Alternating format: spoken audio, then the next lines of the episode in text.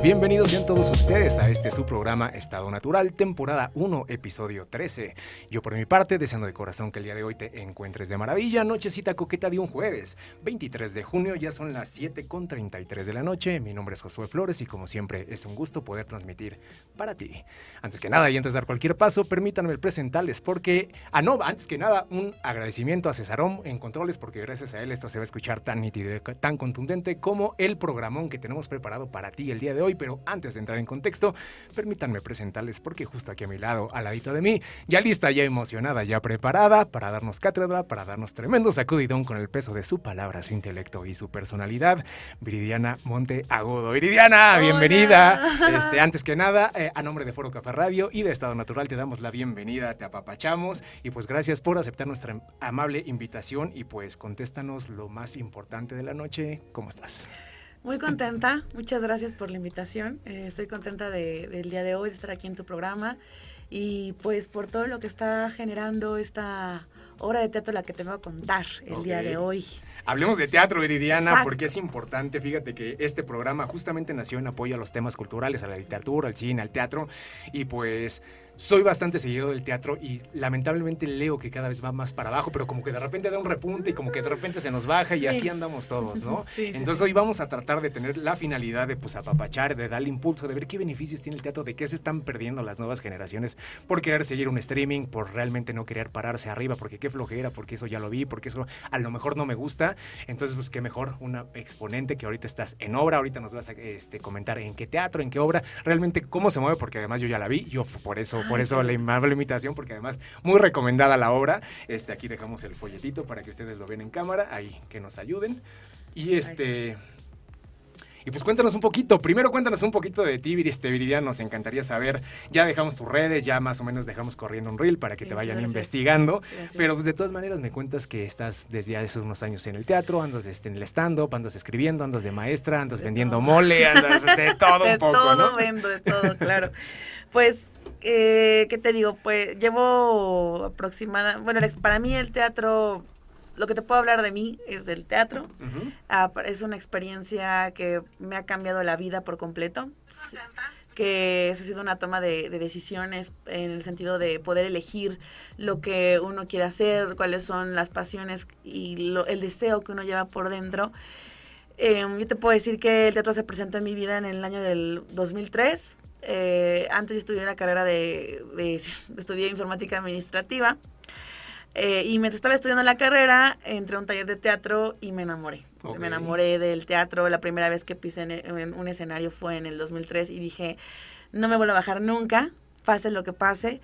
Iba haciendo las dos cosas, pero la verdad siempre mis acciones detonaba que evidentemente el teatro era muchísimo más importante para mí que mis trabajos en la universidad. En algún momento también quería dejar la carrera y sí, lo hablé con mis padres y me dijo, no, ¿cómo crees? Termina, no sé qué. Y, pero yo todavía sentía como que no, no estaba muy a gusto. Entré todavía a trabajar, a trabajar en oficina, eh, transportándome del sur de la ciudad hasta Santa Fe. Y aún así seguía ensayando, seguía, eh, digamos, todo mi sueldo de Godines iba para mis cursos de teatro. Y ya después, em, en el año del 2009, llegué a la compañía a un Teatro a tomar clases con el maestro Fernando Martínez Monroy de análisis dramático. Y ahí encontré un lugar donde me sentí comprendida, donde me sentí identificada, donde me sentí que era un lugar donde yo podía conocer y crecer. Y eh, como en la obra, fue abrir la cortina y asomarme y entrar. Y cuando entré dije, wow. Entonces, sí, llegó un momento en mi vida que en ese, en ese inter que yo estaba sentada en un cubículo y que de una oficina y que decía, o sea, ¿te cae que voy a estar aquí toda mi vida? O sea, como que dije, porque siempre me he caracterizado de ser como muy movida, estar buscándole, pero hay momentos en que los horarios, el tiempo, era, estaba, la verdad sí sentía como mucho Ay, no, es una época de mi vida que la verdad siento que inclusive fue un poco oscura. Ok. La verdad, porque no estaba contenta en donde estaba trabajando. Y eso que pues eran de las empresas más grandes, pero pues sí, pero a mí no me, no me llenaba. Y tomé la decisión de, me acuerdo que le platiqué a mi maestro Fernando que, que quiero dejar mi trabajo porque quiero ser actriz. hice mi examen para, para la INAT, la Escuela Nacional de Arte Teatral. Y ahí, este, la primera vez no me quedé, porque así pasa, de repente uno toma decisiones, pero eh, los caminos, pues no, no sucede, ¿no? Y hasta la segunda vez que hice el examen, ya entré y cuando algo no sucede en la vida, o, en, o sea, en la vida de uno, uno se pregunta, ¿qué, ¿para qué? ¿Qué está sucediendo? ¿no? Es verdad que quiero estar aquí, ¿no? Porque si uno, puede dudar y uno falta de tomar esta conciencia para poder seguir. Ya en esa época había entrado a Perón Teatro en el 2011 y pues me quedé. Y ya de ahí fue todo, ha sido todo un viaje hermoso, eh, ha sido un viaje maravilloso, amoroso que evidentemente hasta el llorar, el padecer, el sufrir, ha sido un acto de, pues sí, de, amor a, lo que, a lo que uno ama y a lo que uno quiere hacer. Y el teatro y la actuación, pues es, es así que es actuar, es hacer.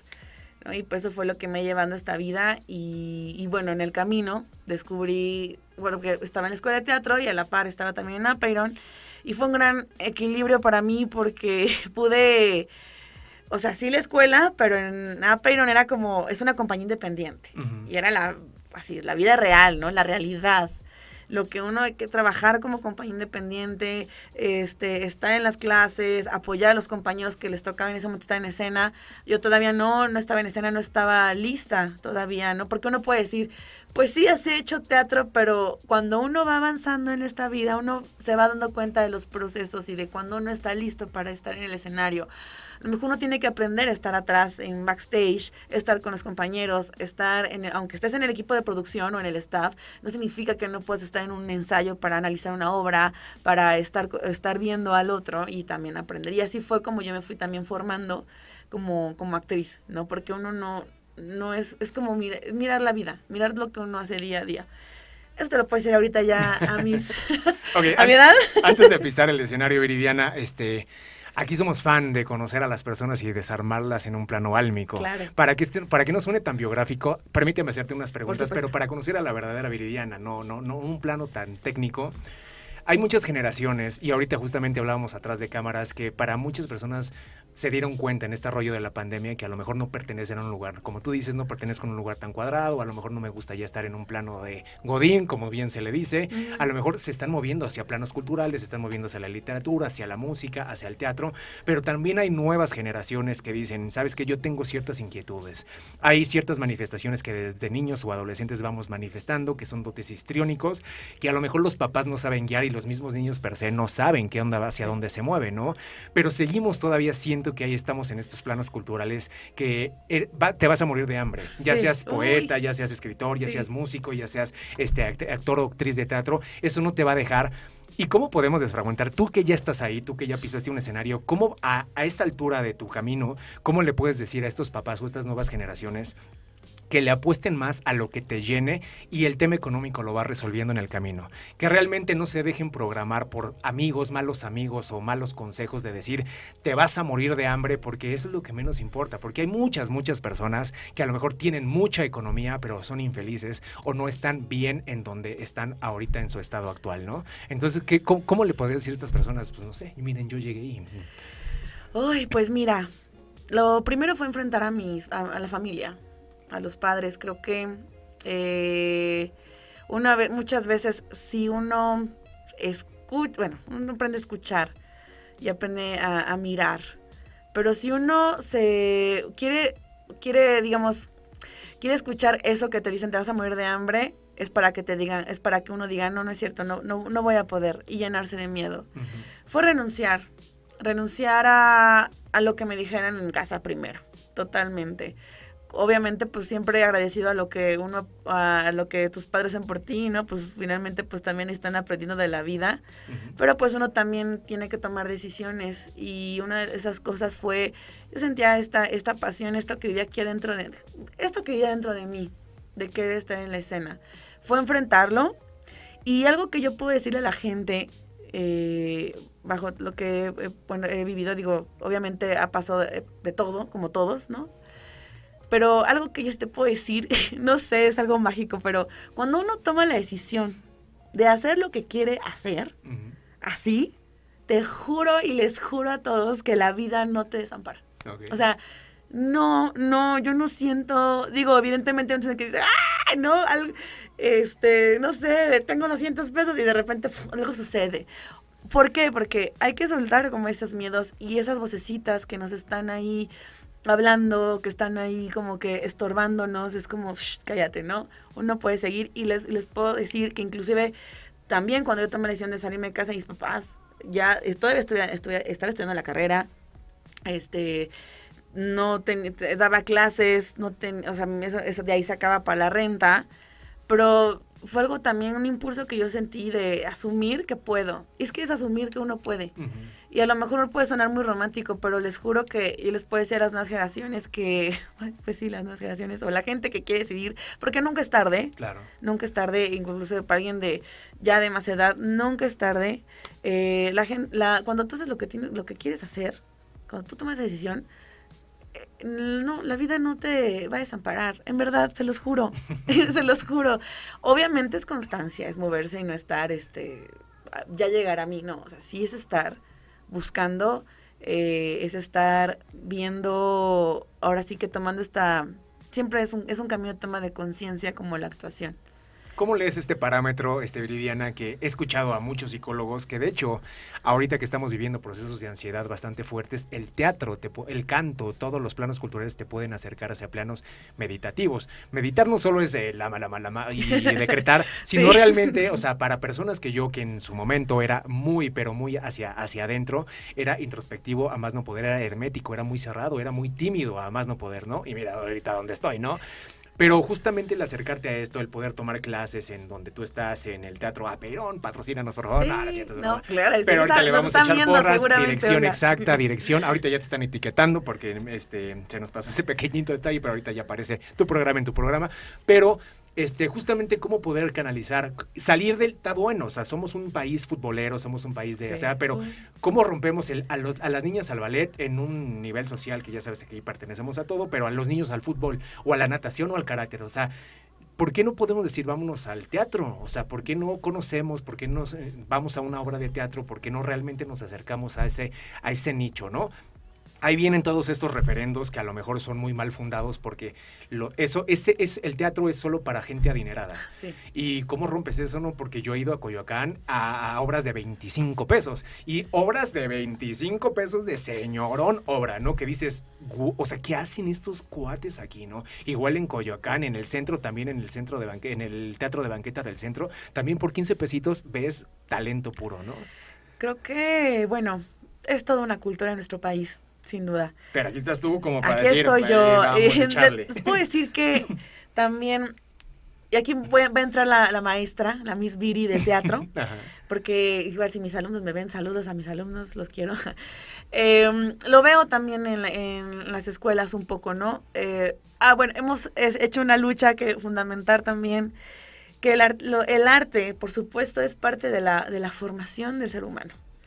Eh, exacto, como dices, no es que uno vaya, bueno, con todo el respeto a yoga, ¿no? Eh, cuestiones metafísicas, sino una cuestión, la cuestión artística es descubrir lo que, lo que uno, cómo puede drenar su energía. ¿No? Eh, el, la pintura, el canto, el baile, la actuación, el teatro. O sea, yo he tenido alumnos de teatro que, que las mamás están muy contentas porque su hijo ya puede hablar, ya puede expresarse. Y me pasó también en la pandemia, ¿no? Con las clases virtuales. Em, también, obviamente, desde cómo vas a una clase de teatro en virtual. Por supuesto, al principio todos así éramos como de, ¿cómo voy a dar una clase de teatro en virtual? o una clase de canto, o una clase de, de expresión corporal. Y es la creatividad. Es la creatividad de lo que, de lo que uno se ha formado, de lo que uno conoce y fluye. Y en verdad no fluye, es jugar. Y el niño feliz en la pantalla. Y, las mamás te decían, oye, qué, qué, genial que mi hijo puede hablar frente a una pantalla o puede prender la cámara. Y que uno se queda, porque uno no, no, no sabe qué estoy a pasar, se queda reflexionando desde, claro, por esto, ¿no? Y, Y también respecto a lo que dices de, que vemos teatro de 30 pesos, o inclusive también cuando uno dice entrada libre. Pero antes, antes de pasar ese tema, ahorita para seguir la línea de lo primero que me dijiste, por ah. ejemplo, con la maestra Viri llega, ¿cómo puedes tú canalizar, por ejemplo, a un, a un morrito iracundo, ¿no? A un morrito depresivo. Primero hablas con sus papás y decirle, mira, así está la situación, pero sí te lo da. O sea, filosóficamente dice que la verdadera expansión de la conciencia es cuando llega la cultura, ¿no? Por ahí dicen, ¿no? Claro. Entonces, o sea, pueden llegar este, estos niños contigo, o sea, realmente pueden llegar con la maestra Viri, aquí con Apeirón, ¿sabes qué? Pues hay muchas familias, desgraciadamente, por cultura de que ya, o sea, por, con, tal de que se vaya de, la casa un rato y me dejen descansar o me dejen dormido, me dejen ver la novela, pues vamos a buscarlo. Ya uniendo y haciendo el puente, ¿cómo pueden llegar este tipo de personas contigo y cómo cambian a cómo has visto tus alumnos y reflejar lo que también es que solo eso es para millonarios. Porque ah. seguramente vale medio millón la, la, mensualidad contigo, ¿no? Sí, no, o sea, por ejemplo, ahorita nosotros en Aperon teatro también comercial, estamos a punto de abrir nuestro curso de verano.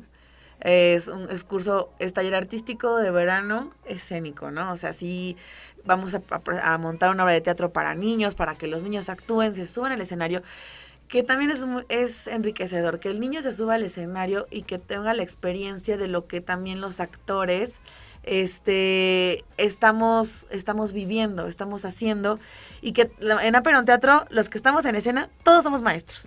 Entonces, es como un compartir de lo que tú sientes, yo también lo siento, te lo juro. O sea, aunque sea, aunque sea, te juro, el festival de Navidad, o aunque sea lo que tú quieras, sentimos el mismo nervio. Y por eso también en hay una etapa en la que eh, está la parte de obras infantiles, que también eh, escribo teatro infantil, y, ahora sí que lo más posible eh, en cuanto a costos, que sea accesible para tanto para el que vean el teatro como para que tomen un taller. Exacto, hay un tabú de que es muy caro, pero crean, o sea, obviamente que quieres, ¿no? ¿Qué quiere la gente? Pero creo que las posibilidades y, y lo que estamos dando en Aperón Teatro es que pueda llegar a, a varias personas y también mostrar una calidad, tanto en la escena como al, dar clases. Y te puedo decir también en mi experiencia que luego los alumnos que son más así, que echan un relajo, que tienen problemas de conducta, me ha pasado en las juntas, oye, ¿cómo es a fulano? Y yo, pues yo le veo muy bien. Pero no es que este, tiene problemas. Y yo, pues conmigo no, porque participa, porque actúa, porque es el primero que quiere pasar. Y eso es lo que dice uno, oh, o sea, como tú dices, hay que canalizar todo ese tipo de... ¿por qué, por qué el alumno está, por qué el niño está enojado? Claro. ¿Qué es lo que tiene? Digo, evidentemente, a veces mm, no es, no, es, como psicología y tal, pero sí uno lo puede encauzar hacia algo. O sea, a mí me gusta, por ejemplo, cuando llevo a alguna escuela, que no me digan, fulano, parengano, sutano tiene problemas y, o sea, me gusta conocerlos. Y también cuando he montado obras, generalmente las que, las que tengo en mi, en mi obra de teatro, son las más latosas, pero funcionan muy bien y están en el escenario y están bailando y están así y, y, el trabajo es hermoso, ¿no? Entonces creo que ahí este, hay algo, hay una semilla que uno deja y pues si para la vida de repente pues ya las ves también en el escenario o que están o que mí ya voy a hacer un casting o no sé qué o voy a salir en tal programa qué padre no o sea qué padre que puedas sembrar eso y es conmovedor es conmovedor y en esta nueva etapa después de la pandemia, que pues nosotros, por ejemplo, en APA nos cerramos dos años y que ya estamos volviendo a abrir cursos, que ya estamos volviendo otra vez a replantearnos también como artistas, eh, como creadores, como maestros, me parece que es igual, es lo mismo, es un salto al abismo. Yo hago mucho hincapié en el tema de las emociones, Viri. Pues ya te, comentaba atrás de cámaras que venimos de tres programas de todo este rollo y como que la gente se interesó demasiado, ¿no? Pero yo estaba viendo esta obra antes del desayuno que pues casi es una participación al unisolo. Eres tú sola y por ahí un personaje que aparece siempre atrás de, una, de, una, de un cuarto, pero prácticamente eres tú, eres tú actuando. Eh, comentamos en el programa antepasado, me parece, estos libros que los leí hace muchísimo, estos libros de Joe Dispensa, que el placebo eres tú, deja de ser tú mismo, bla, bla, bla, que hablan del control de las emociones y si realmente no las canalizas pueden llegar a, a convertirse en enfermedades, en cáncer, hipertensión, bla, bla, bla, ¿no? Al ver cómo realmente tú te desenvuelves en el escenario en esta obra, realmente es hora y cachito, me, si no mal recuerdo. 40 minutos. 40 pero parece que sí. Pero a tope, porque le sudas sabroso, te sonrojas, o sea, realmente estás sintiendo el personaje y realmente estás canalizando todas estas emociones. Yo le apuesto mucho a la nueva banda, a, estos chavos que todavía quieren seguir con, con artes histriónicas y todo, y cómo realmente todo va de la mano con un todo, ¿no? Si yo me acerco contigo, si yo me acerco al teatro, realmente en cuánto tiempo, como cuánto tiempo necesito, dependiendo obviamente de mis capacidades, pero cuánto tiempo se necesita para que yo más o menos ya tenga un proyecto de alguna obra chiquita, o ese es mi examen, o me evalúan a fin de año con una pequeña obra y me van a ver mis familiares. ¿Cuál es la secuencia, más o menos, para yo acercarme y decirme, mamá, mamá, inscríbeme, o por lo menos llévame a ver qué onda aquí, pues porque sí me está interesando, además del ambiente, además de ya no quiero estar encerrado, además quiero tener amigos, además, pues sí, quiero, quiero, quiero investigar qué me está pasando por dentro, ¿no? Pues creo que va a ser algo muy bueno el ir a ver teatro. Creo que es de las la, toda la gente que quiere dedicarse a esto, que tiene esa, esa inquietud, que vaya a ver teatro, que abra su mirada, eh, que no, no hay como algún prejuicio, que no, ve, no porque vean un trabajo digan, ay, no, yo no puedo, sino, no, sí, sí, pues sí puede, prepararse. Y un actor se sigue preparando. Yo sigo tomando clases, mis compañeros también siguen tomando clases uno nunca termina de aprender, uno nunca termina de descubrir.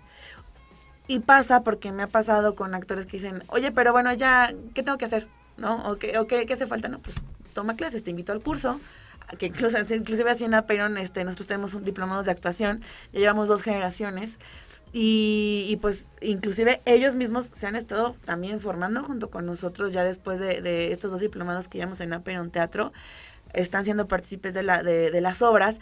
Y por supuesto, como, como estamos en el mismo, ahora sí que mm, la misma mirada, en el mismo camino, pues es como vamos ahora sí que integrándonos en, en, la, en las obras, ¿no? Y igual, para alguien externo es lo te invito a tomar clases, ven a tomar clases con nosotros, prepárate con nosotros y por supuesto, poco a poco las cosas se van dando. Y no es como que digas, ya tomé un curso, ya estoy listo uno a lo mejor puede tomar, y te lo digo por experiencia, puede cursar la carrera en Bellas Artes cuatro años, tomarse la maestría, irse a Europa, regresar, y uno puede estar en la escena y no está listo. Claro. Porque a lo mejor hay algo que, falta de mirar y falta tomar conciencia. Y que no es, no hay una madurez suficiente para poder, y claro, es asumirlo, como te decía, ¿no? O hay gente que dice, híjole, es que a la primera, pues sucedió a la primera. Pero lo que les puedo decir, que vean qué carreras, bueno, que quieren escuelas, vayan a ver los montajes de las escuelas, vayan a ver los montajes de las compañías, vayan a ver mucho teatro, como tú dices, hay teatro accesible, no, no se casen solo con que es caro, ¿no? Con que va a salir dos mil pesos, ¿Qué o qué tipo de teatro quieres hacer, o sea, y ya cuando uno eh, ve lo, lo, lo, que está haciendo, investiga a los actores, quién es ese actor, dónde estudió, con quién se formó, si tanto mencionan a este maestro, quién es este maestro. Un actor debe ser curioso. Claro. Y también digo, como escritor también sabrás, uno es curioso, uno oye, uno escucha, uno está todo el tiempo viendo qué, ¿no? Entonces creo que eh, a partir de eso uno ya puede tomar las elecciones y decisiones en donde quiere estudiar. Pero ojo, lo mismo digo, uno nunca termina de aprender. O sea, uno jamás, y yo eso podría decir, porque luego la gente desespera, ya no quiere tomar cursos, ya no quiere tomar este, talleres, porque, ay, es que este ya lo tomé, pues vuelvo a tomar, claro. ¿no?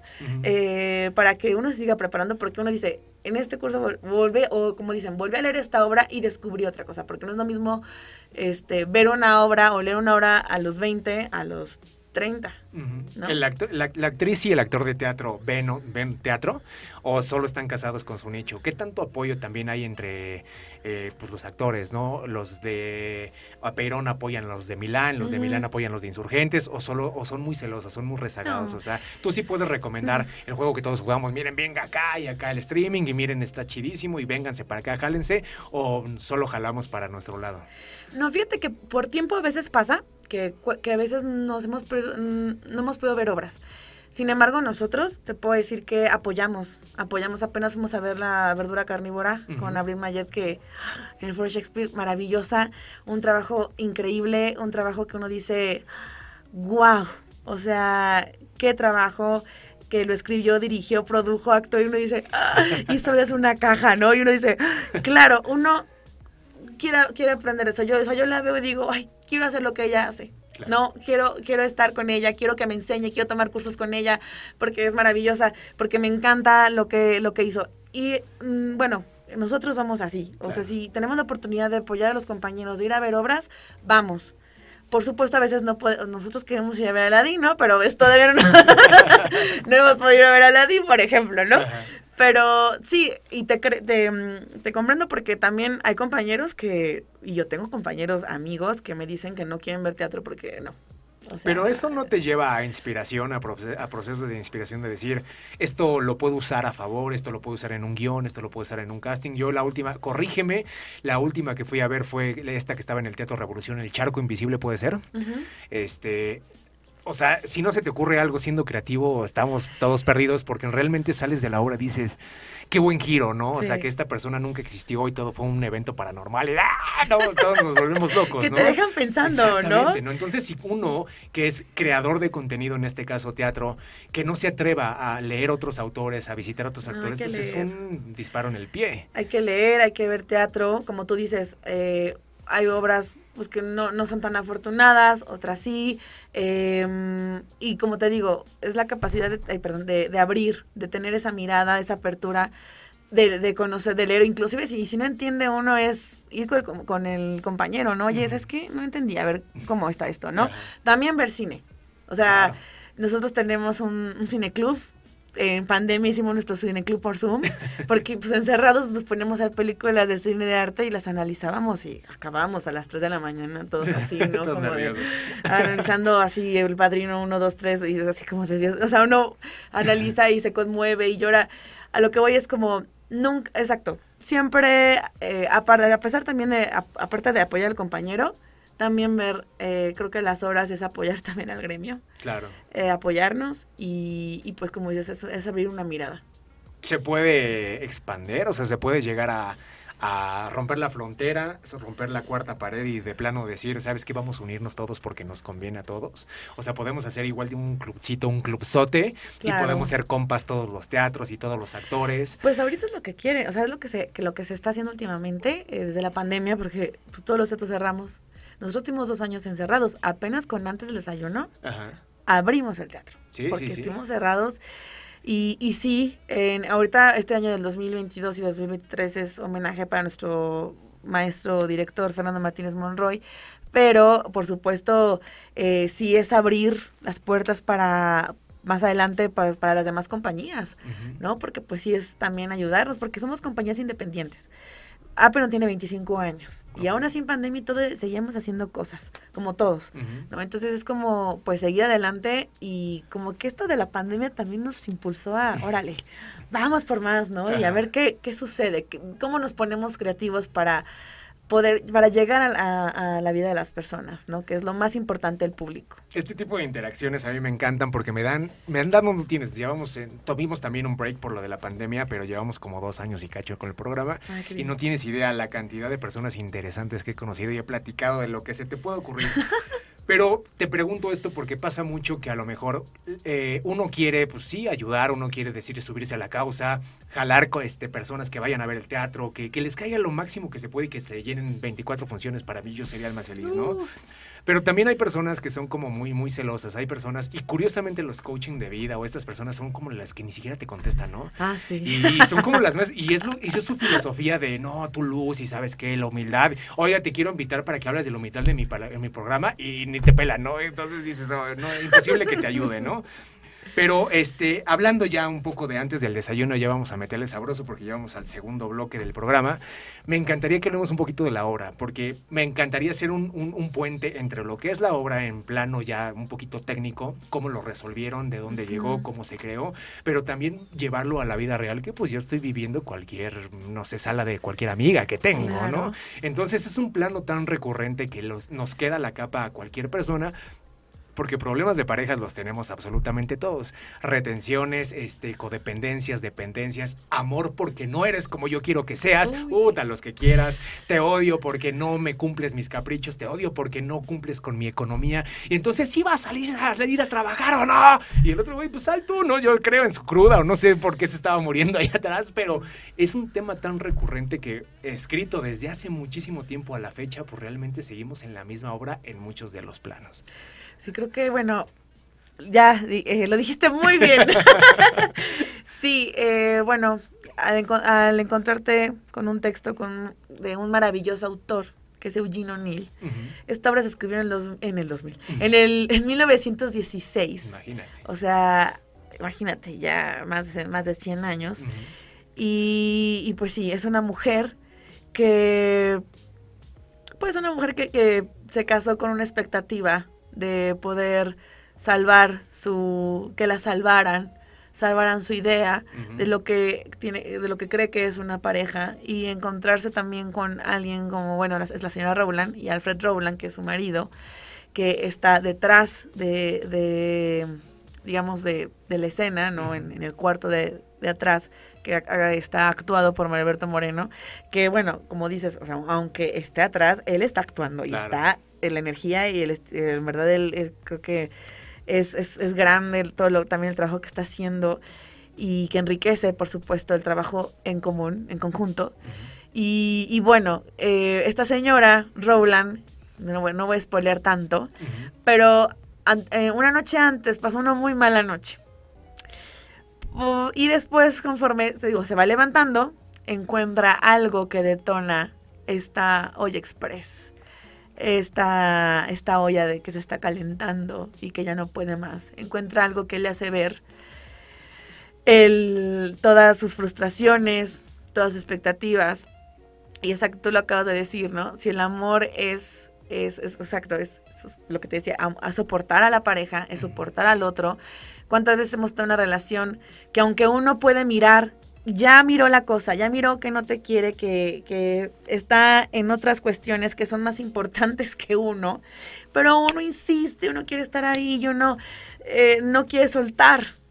Y se vuelve enfermizo para ambos, ¿no? Y aquí lo que platicaba con, también comentaba el maestro Esteban Montes, que es el director adjunto ahora de Antes de Desayuno, decíamos, es que están jugando quién es más víctima, ¿no? Porque el otro igual porque sigue ahí porque, porque, porque el otro lo está manteniendo, ¿no? Y el otro también justo por ahí está acomodado, ¿no? Los dos están ahí luchando quién, quién hace más que el otro.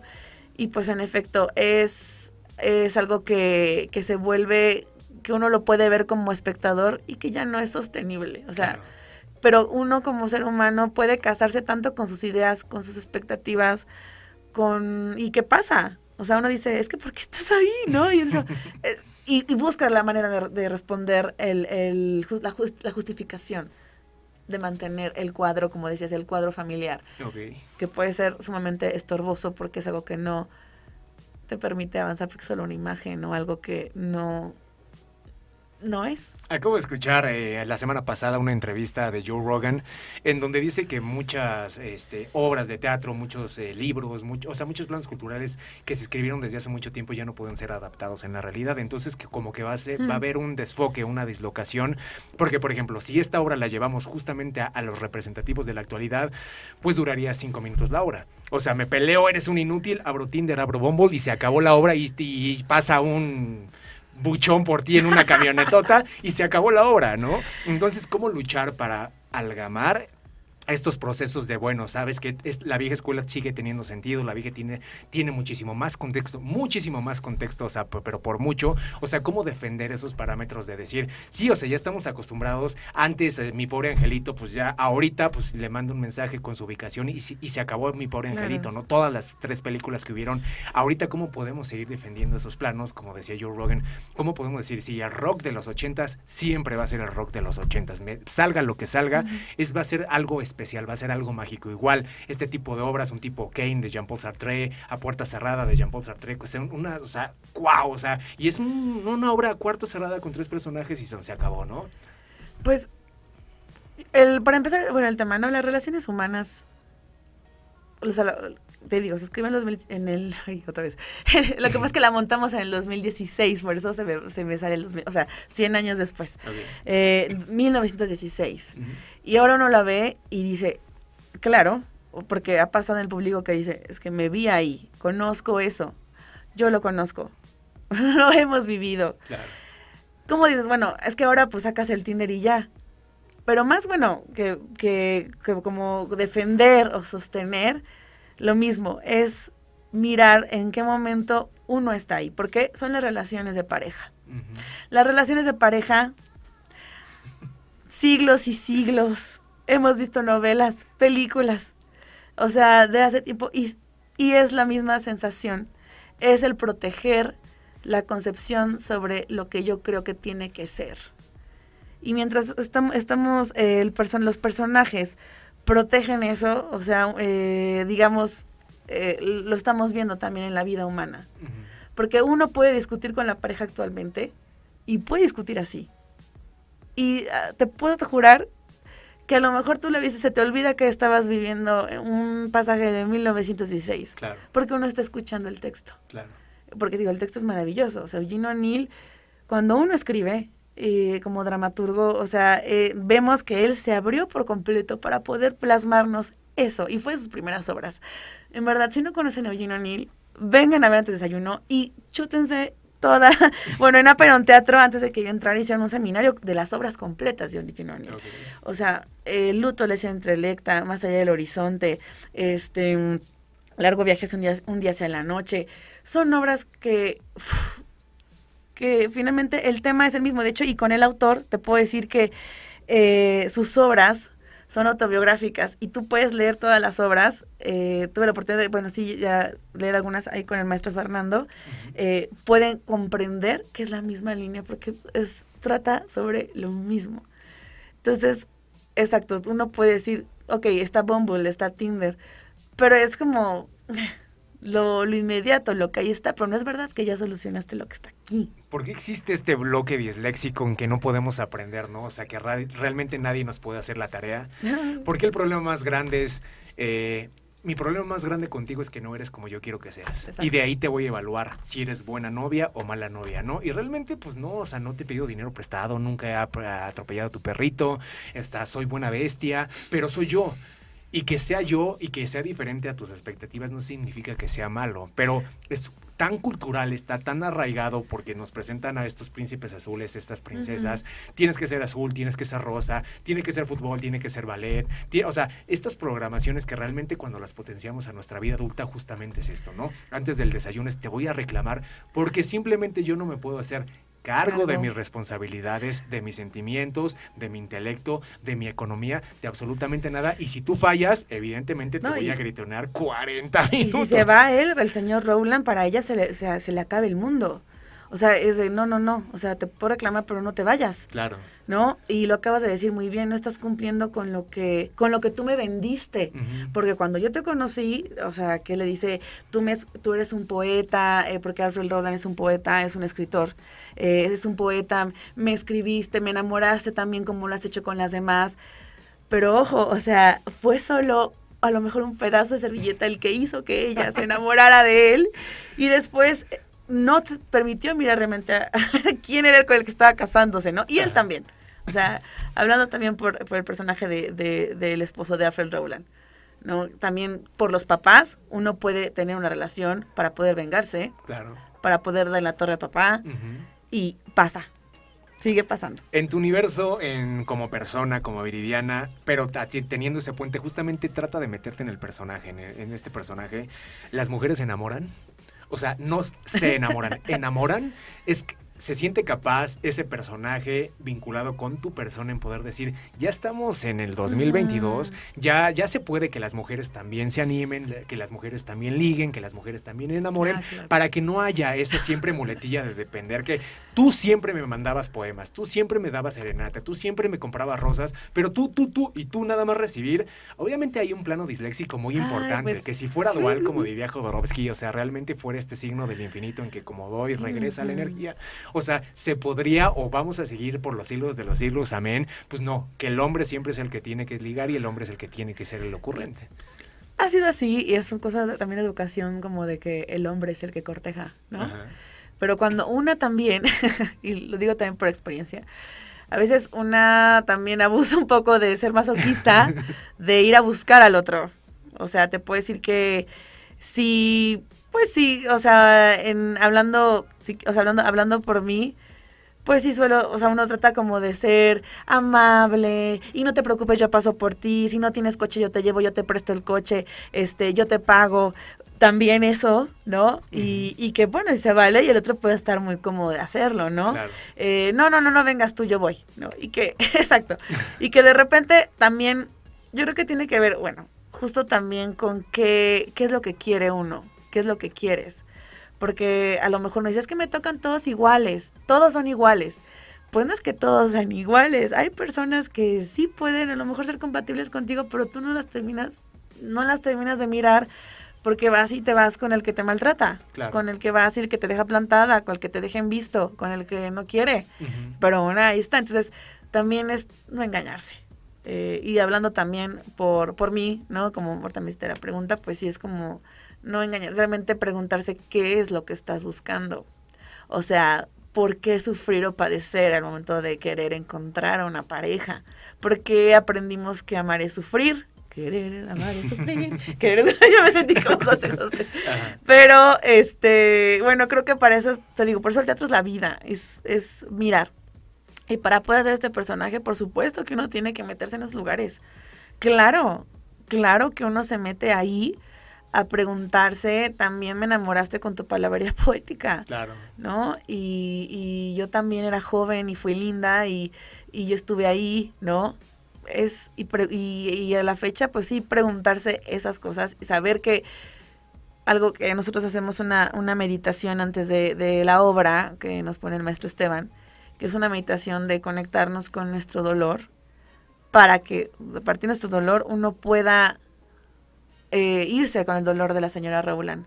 O sea, conecto con mi dolor para dárselo a la señora Raulán, para darle, para qué es lo que me pide el texto, qué es lo que me pide el autor, ¿no? Y es un irse. Instintivamente, ¿qué fue lo que más mejoró en ti? Supongamos, antes de el teatro y después del teatro a estas alturas, no sé, fue tu autoestima, fue tu plano social, fue tu seguridad, o sea, hay algo que sí puedas definir que decías, sabes que si, si no hubiera aparecido el teatro en mi vida, realmente yo no hubiera trabajado tanto esta parte de mí.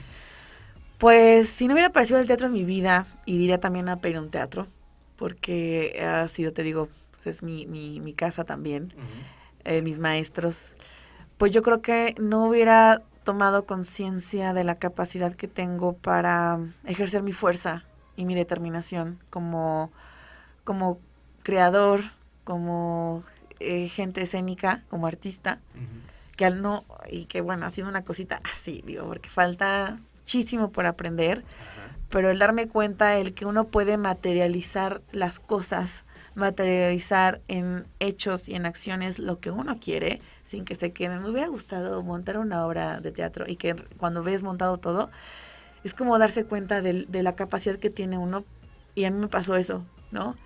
Em, y también la, la, el quitar también prejuicios, el ir quitando esa vocecita que, que pues conforme los años ahí vive y que de repente el juicio que puede ser uno mismo, ¿no? Porque uno puede ser el peor, el peor gobernante con uno, ¿no? Puede ser así eh, un tirano con uno mismo. Y eso es lo que el teatro me ha ayudado a ir quitando porque si no me cierro, entonces no termino como de mirar todo lo que podemos hacer. Digo, apenas una cosita así, pero uno, digo, nunca termina de aprender, ¿no?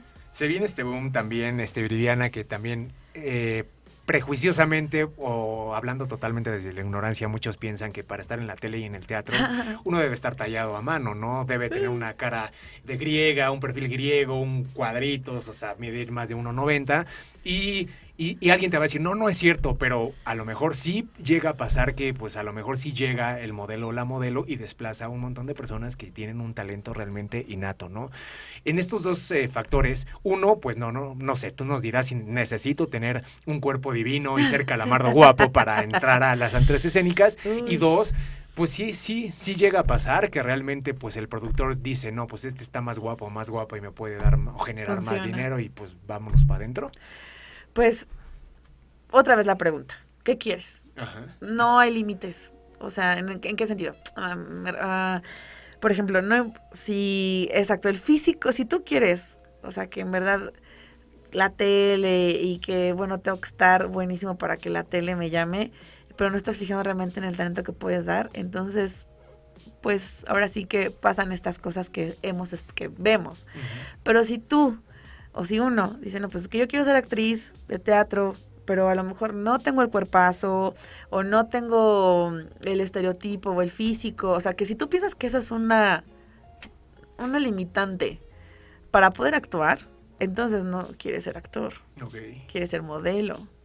O... Es que muchas veces te confundes, o sea, hay una edad en donde te puedes confundir. Sí, claro. O sea, y también, obviamente, pues, bueno, si sabes que vas a ir al casting y, y porque me ha pasado, y que escogen a la brasileña y no te escogen a ti, pues a ver qué es la situación de tu país. O, o, de lo que se requiere para el, para el perfil del comercial, del personaje, o que es más famosa fulanita y que por eso le dio una serie en Netflix, o... Pero bueno, o sea, al, o del musical, saber que es un... Es que a lo mejor uno es que claro, uno lo acomoda para no sentirse tan mal. Porque por supuesto que te frustra el que no te hayas quedado en el casting. Sí es frustrante que dices que he audicionado, me que llegué hasta la última etapa y no me quedé. Y uno, pero que eso no sea una cuestión para que uno diga, no sirvo para esto, ¿no? No sirvo para, para poder actuar. Ahorita, bueno, se ha abierto brecha también en, en los perfiles hemos visto grandes actores ya que en la televisión, bueno, sobre todo en las series, ¿no? Como ya todavía de repente hay unas mañitas de que, híjole, esta chava no está tan buena, pero bueno, tiene tantos seguidores, ¿no? Pero que justo alrededor podemos ver grandes actores que pasa en otros países, ¿no? Y aquí en México, pues siento que apenas está pasando, hay más plataformas, hay más posibilidades, pero exacto, que no, yo le podría decir a, que no sé, no sé, no sé qué me onda, no sé, que esto diga, no, no sirvo para esto, soy un fracaso, no lo lograré, porque no sirve de, nada que uno se esté flagelando. En verdad, si uno tiene que buscar los momentos en que, ok, no me quedé, lo suelto, lo que sigue. ¿Cómo ve el nicho del teatro que justamente lo que nos comentas, ¿no? O sea que ahorita ya no se necesitan tanto tus credenciales, eh, tu material, sino pues cuántos seguidores tienes. O sea, ¿cómo te vendría a ti que de repente, no sé, llegues el, el sábado o el próximo fin de semana y te diga, no, pues sabes que metimos al escorpión dorado. Pues porque trae bien mucho jale, ¿no? Y tú digas, ¿de qué, de qué me estás hablando, güey? O sea, o sea, ¿cómo lo viven ustedes? O sea, que de repente puede entrar un conductor como Daniel Bisoño a una hora tan importante, bueno, en, en su nicho como puede ser el el tenorio cómico, este tipo de cosas que no tienen cierta formación, son celosos, lo dejan pasar, se les resbala, digo, pues cada quien el sol sale para todos, pues realmente si dicen, pues sabes que vamos a, compactarnos todos los, los, formados y pues vamos a tratar de hacer algo tan de calidad que sí, para que sí se note la diferencia. Pues, híjole, no me ha tocado que, o sea, que llegue el escorpión de algún montaje que yo haga, pero sí, sí me ha tocado compañeros que justo de repente, oigan, ¿y si metemos a fulano? O que sea nuestro padrino, nuestra madrina, y así jalamos gente, sí lo hacen. O sea, y sí hay una, sí es una cosa que los productores, eh, como están poniendo dinero, evidentemente, pues que venga la gente al teatro, ¿no? O sea, quieren ver a ver a, mm, no sé, a Daniel Bisoño de exacto, de Don Juan Tenorio, y a lo mejor hay, ha habido tenorios que dices, bueno, o sea, Don Juanes que han sido lo máximo, ¿no? Pero que les funciona. Y es el tipo de teatro que también, las posibilidades que hay, o es teatro comercial, o teatro independiente, ¿no? Em, que ahora ahí hay en México, por ejemplo, sí está como muy dividido ese sector, ¿no? De que, exacto, uno puede decir, también puede, ay, me voy a frustrar porque cómo meten el escorpión dorado a mi obra, ¿no? También lo mismo, ¿qué quieres? Uno, igual como productor, ¿qué quiere? no Pues quieres montar el tenorio cómico y pues, vas a pagar una renta de 80 mil pesos, pues sí, tienes que meter el escorpión dorado, ¿no?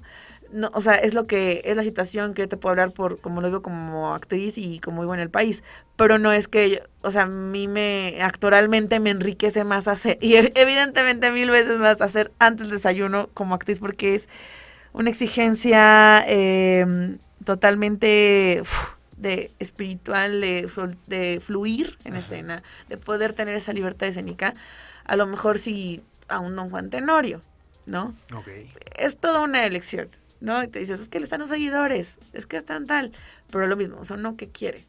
¿Cómo le podemos hacer ahorita ya enfilándonos al final del programa, Bill? Qué rápido. Este, como para darle punch, para darle vida, para echarle leña al fuego del teatro, para decirle, ¿saben qué? Pues no es porque yo solo lo digo, pero la verdad es de que pues no opinen sin no conocer, no dense la oportunidad. Son, si podemos hablar de precios, creo que son 250 pesos. Sí. Muy bien gastados, tienen eh, cafetería, tienen para tomarse un cafecito, tienen para en lo que yo me le llevé mi libro, como ya siempre pues, me la paso leyendo. Mientras esperaba la obra, pues ahí me eché uno, dos, tres capítulos y ya después se meten, o sea, la experiencia Sí. realmente lo vale. Terminando, pues también para apoyar ya todo mundo en la esquina también en una cafetería que vende unos panes y un café delicioso. O sea, realmente lo pueden ser orgánico Sí. porque termina la obra y se pueden acercar hasta, bueno, no sé si a mí me tocó porque era algo especial, pero yo me pude acercar directamente con todos. Y tuve un le dije a, no me acuerdo cómo se llama, el que, al, al productor. Esteban, el director. Ajá, yo le dije, oye, te invito a un programa de radio y lo tenía aquí al lado. Y pues, o sea, hay hasta ese acercamiento, pero ¿cómo le podemos hacer como decir, qué no, qué podemos idear como para decirle, lejos de dos boletos gratis, aquí les regalamos, que sí, si quieren, pues le invertimos, pero ¿cómo le podemos decir, es, sálganse un poquito del Netflix, no pasa nada, o sea, prueben cosas nuevas, ¿qué se te ocurre como para darle poncho? Dale, Ponche. Pues mire, eh, la pandemia, te digo, nos dejó un poco friqueados a todos y gente que también quiere salir. ¿no? De sus casas. Nosotros estamos reabriendo nuestro teatro, Aperon Teatro, que Doctor Vertis. Doctor Vertis 1054 en la colonia Narvarte. Somos un- 1054. en la colonia Nar- Ok. Vertis Narvarte, Ajá. muy cerca de G5 y queda cerca del metro Eugenia. Eh, somos una compañía independiente. ¿No? Y tenemos ya 20, cumplimos 25 años. El foro le, le pusimos Foro Fernando Martínez Monroy, que es el, el nombre de nuestro director fundador y dentro del teatro Aperon Teatro. Como tú lo dices, vengan a vivir la experiencia. En verdad, el trabajo que nosotros hacemos en Aperon es un trabajo de, de calidad, un trabajo eh, como dice, espiritual, humano.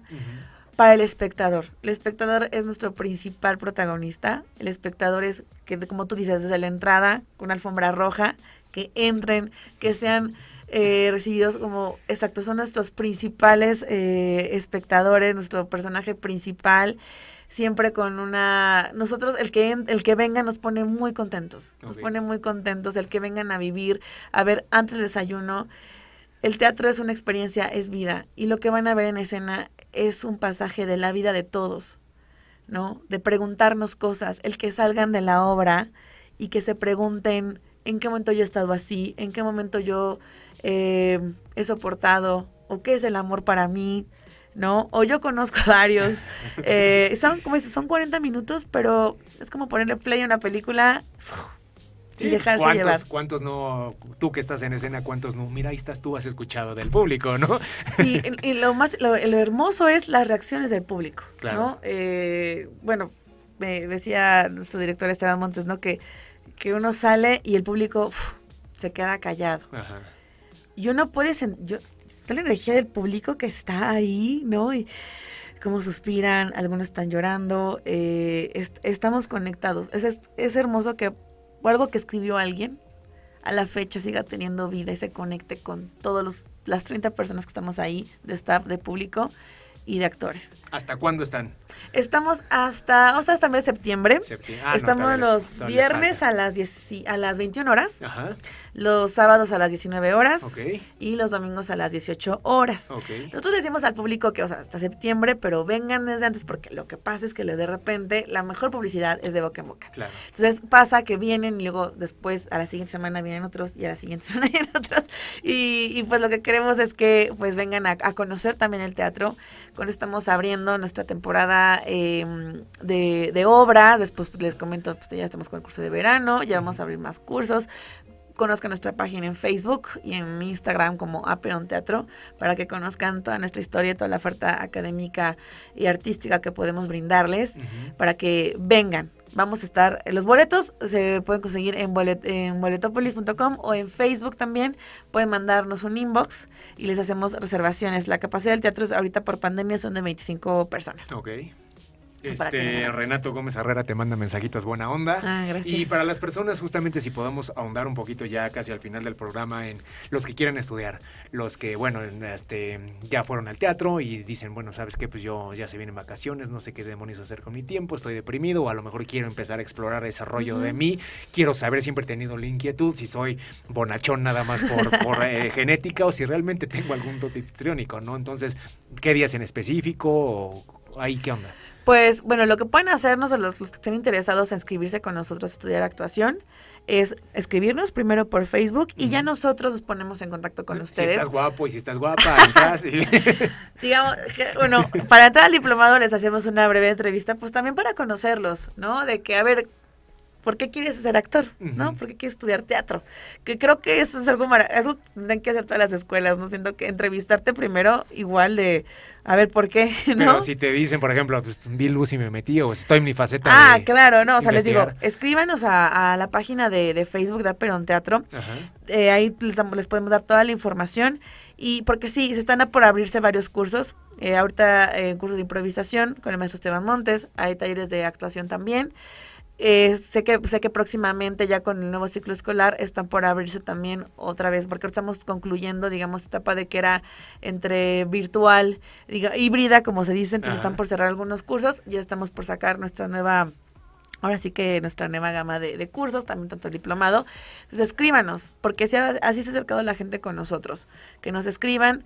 Por eso vean lo, el trabajo que hacemos y créanme que todos somos alumnos ahí. Entonces, okay ahora sí que todo, si tú, tú, ahora sí que lo quieres hacer, lo puedes hacer.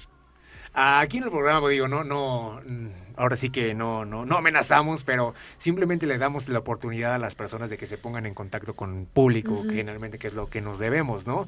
Entonces, si hay parte del nicho del público que quiere contactar a Viridiana, o sea, para decir, oye, pues cuéntame tu experiencia, o realmente, pues sí, ya te fui a ver, y no sé, me gustaría platicar contigo, porque, pues, no sé, o sea, estás abierta a realmente contestar un mensaje, a decirte, sabes que, pues sí, vas por ahí, o te puedo dar un consejo, o sabes que apóyame en algo, o me invitas un día al teatro porque nada más quiero ver si sí o si no, y un día a lo mejor hasta me puedo enamorar, o a lo mejor hasta el mismo teatro, ¿no? Que digan, pues sí, yo los invito un día que estemos, no sé, formando chavos, o a lo mejor en un, ensayando una obra, y a lo mejor meter a unos cuantos invitados para que ahí, pues como tú dices, entre publicidad de boca en boca y en lo que de, la vista nace el amor, pues a lo mejor algo pueda resultar. Sí, claro que sí, este, yo estoy muy, estoy abierta a que, literal, a que, a que me escriban, es, mi Facebook e Instagram es Viridiana Monteagudo, también. bajo? Bueno, en Facebook Viridiana Monteagudo y en Instagram Viridiana-Monteagudo. Y también tengo TikTok eh, como la-monteagudo. Este, para que podamos platicar, yo estoy abierta a que todas las preguntas, las dudas, invitarlos, inquietudes, soy muy platicona, como te das cuenta. Me gusta conocer gente, este, que poderlos llamar a que vengan a, ver, a vernos. Y por supuesto, estoy, estoy abierta a, a, lo que quieran que les pueda platicar o que les pueda contar. Eh, me gusta mucho conocer gente que, que tiene estas inquietudes, como acabas de decir. Y como dices tú, invitarlos a un ensayo, platicarles de Apeiron ¿no? que vengan a conocernos. Eh, por supuesto, por supuesto que sí. Yo creo que estaría también muy, muy bueno que un día se animaran a hacer ensayos streaming, que a lo mejor un ratito, 20 minutos, media hora, la banda podamos ver cómo ensayan, pero detrás de cámaras, ¿no? Desde el desmadre, desde que ya, ya, se cayó y ya, me equivoqué, y o sea, como ver la hermandad que a lo mejor se nos puede antojar, y realmente un pequeño streaming, un pequeño live de cuando estamos y fíjate que sí, porque somos muy, este, somos muy unidos, somos como toda la preparación tienes que ver, o sea, llegamos dos horas antes, eh, hay que preparar todo el sistema del agua para que salga el agua en vivo, porque sale agua en vivo. Oh, wow. este, preparar el café, o sea, es todo un equipo de producción que está atrás, o sea, como es tú, tú me viste ahí, pero si no fuera por todos los que están atrás, esto no podría suceder. O sea, y es trabajo en equipo, totalmente. O sea, con que luego cuando uno falta, se siente la ausencia del que faltó. El del humito ya no llegó. Ya no llegó el del humo, o fue, o, se equivocó, ¿no? El, la que te recibe, la de la cafetería, este, el que te da las encuestas, todo, todo, todo. Y estaría bueno, sí de repente hacemos transmisiones en vivo en las funciones, pero sí estaría bueno hacerlo como una, una, preparación. más de nicho. Exacto, exacto. Ay, pues llegamos al final del programa, te lo dije, que esto sí iba a pasar de volada. Ahora sí, generalmente siempre las personas que son tan multifactoriales, tan todoterreno, no te puedo decir que me hacen sufrir como conductor o como entrevistador, pero sí me ponen en aprietos porque tengo una hora. Tengo una hora para desarrollar un montón de temas. Tengo una, tuve una hora para tratar de conocer álmicamente a Viridiana. Tuve una hora para tratar de darle poncha al teatro. Tuve una hora para darle poncha a Trato a Peirón. Tengo una hora para, ojalá vayan a ver este antes del desayuno. Tengo una hora, o sea, como para a, los, a las nuevas generaciones, como desfragmentar y decir, anímate, o sea, no, no todo es el dinero, persigue tus convicciones. Entonces cuando me doy cuenta, ya es así de, espérense, ya, ya, se me acabó la hora, ¿no? El dinero es un medio para obtener un fin. deshagámonos de esa situación. Si eso es un impedimento, es que debo la tarjeta, debo el coche, porque me pasó, nunca lo vamos a hacer. Entonces es ya.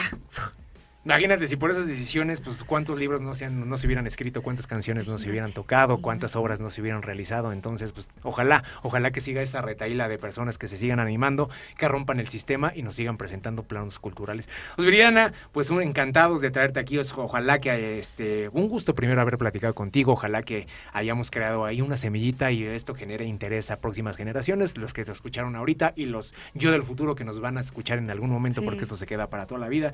Ojalá podemos este, dar impulso para que esto siga creciendo y pues aquí tienen su casa, cualquier este, cosa, pues vénganse, echamos un cafecito o lo que sea y aquí pues nos estamos apoyando el uno el otro y pues no queda más más que nos despidas el programa, no sé qué más quieras decirnos. Pues invitarlos, invitarlos a que vengan a ver antes del desayuno, todos los viernes a las 9, los sábados a las 7, los domingos a las 6, en Apelón Teatro Foro Fernando Martínez Monroy. Eh, está ubicado en Doctor Bertis, mi 54, en la colonia Narvarte. Vengan a conocerlo, vengan a conocer nuestro teatro con los brazos abiertos, los vamos a recibir. Síganos también en nuestras redes sociales de Alperón Teatro.